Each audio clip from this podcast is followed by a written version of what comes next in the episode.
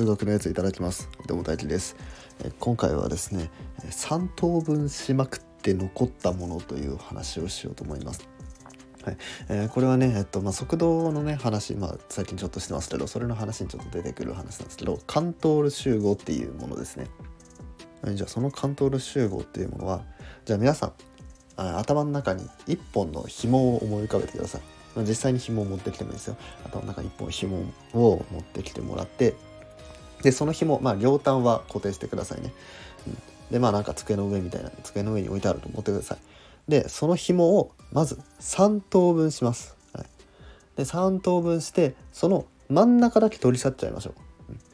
う、そしたら右と左に、まあ、3分の1ずつのやつがね、え2つ残りますね、はい、じゃあその残った3分の1のやつ2つあるやつをそれぞれまた3等分しましょう。でまた真ん中を取りちゃっちゃいましょう、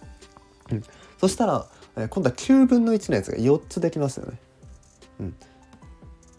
はいまあ、ここからはねあの皆さんお察しの通りこの3分の1をずっと繰り返してください。3分の1して真ん中を取り去る。3分の1して真ん中を取り去るっていうのをもうずっと繰り返してください。もう無限に繰り返してください、はい、そしたら、えー、まあ有限界だと、まあ、長さが残っちゃうんですけどその無限界やるとその点だけが残るわけですよね。点だけが残ってでその最終的に残った点の集合のこともカントール集合というふうに言います。このカントール集合ね面白いのがまずね長さの観点で見たいんですよね。うん、長さで見るまあももともとある紐の長さを1として考えてみてください。1として考えると,、えー、と1回分けると3分の1が2つになると。うんまあ、つまり3分の2になるわけですね。でもう一回3等分して真ん中取り去ると今度は9分の1が4つになるから9分の4になりますよね。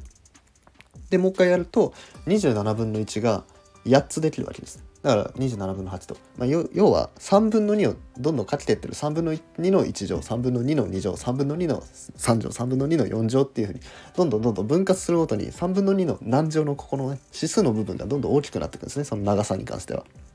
ってことはこれを無限回続けるってことは、えーと、1より小さい数を何回も何回もかける。例えば0.5を何回もかけてみてください。0.5かける0.5かける0.5かける0.5かける0.5かける0.5かけるってその電卓でやってみてください。そしたらあのだんだんだんだんゼロになっていくんですよね、でこれはあの0から1の間の値ではどんな値でも全部ゼロになっていくんですね。で3分の2ももちろん0から1の間の値なんでこれ無限回やると長さはゼロになるんですよね。これどういうことかっていうと長さが1のものからいろいろ取り去っていったら最終的に0になったと。ってことは長さ1のものから合計長さが1になるように、えー、紐を取り去って残ったものがあるということですよ。これすごい不思議ですよね。うんまあでも不思議に思うのはあの分からなくもなくて例えばあの数直線書いてその点を書こうと思ったらその数直線上にこうぐるぐるぐるってあの点書くじゃないですか。であのまあなんか大きさがあるように見えるんですけどその数直線上にある点っていうのは大きさないですからね。1mm も1マイクロメートルも1ナノメートルも1ピコメートルもないですからね。長さはゼロなんですよ。ちょっとなんか幅がありそうに思うじゃないですか。でもないんですよ、うん、でさっきのその関東集合3分の1して真ん中取り去って3分の1して取り去ってっていうのを続けた最後にあるものは全部点の集合なんですよね、うん、つまり長さが0のものがいっぱい集まってるんでこの残ったものは長さ0と。で取り除いたものは長さが1と、うん、っていうこうねなんかよくわかんないですよね。1の長さから 1を取り去って0がいっぱいなんか点がまだ残ってるっていう、まあ、不思議なんですけどまあその数字数直線上の数っていうのはもう大きさがないっていうことから考えると、まあ、ある意味あの当たり前かなっていうような結論ではあるんですよね。で同じようなねこう長さその点の集合だけど点の集合っていうかまあなんか大きさはありそうだけど実は長さゼロみたいなそういうのがあって他にも有理数の集合とかね同じようなことがいるんですよ。例えば0から1の間にある有理数全体の集合。有理数っていうのは分数の数ですね。あの2分の1とか3分の1とか4分の15分の16分の1みたいな、うん、そういう分数で表される数。その円周率とかなんかルート2とかそういうものじゃないですよ。あの無限小数。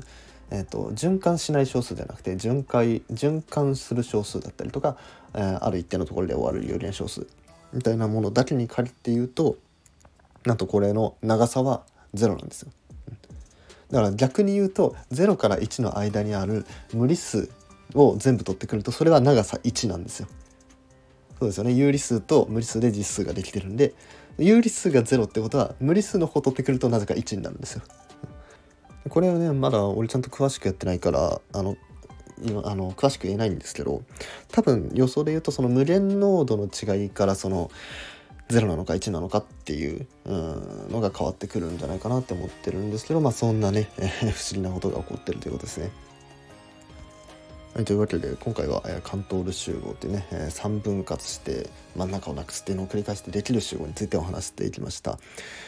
面白かったよっていう方はね、是非いいねとかフォローお願いします。えー、質問リクエストなどもね、えコメントとかレターで募集してますのでお願いします。それではごちそうさまでした。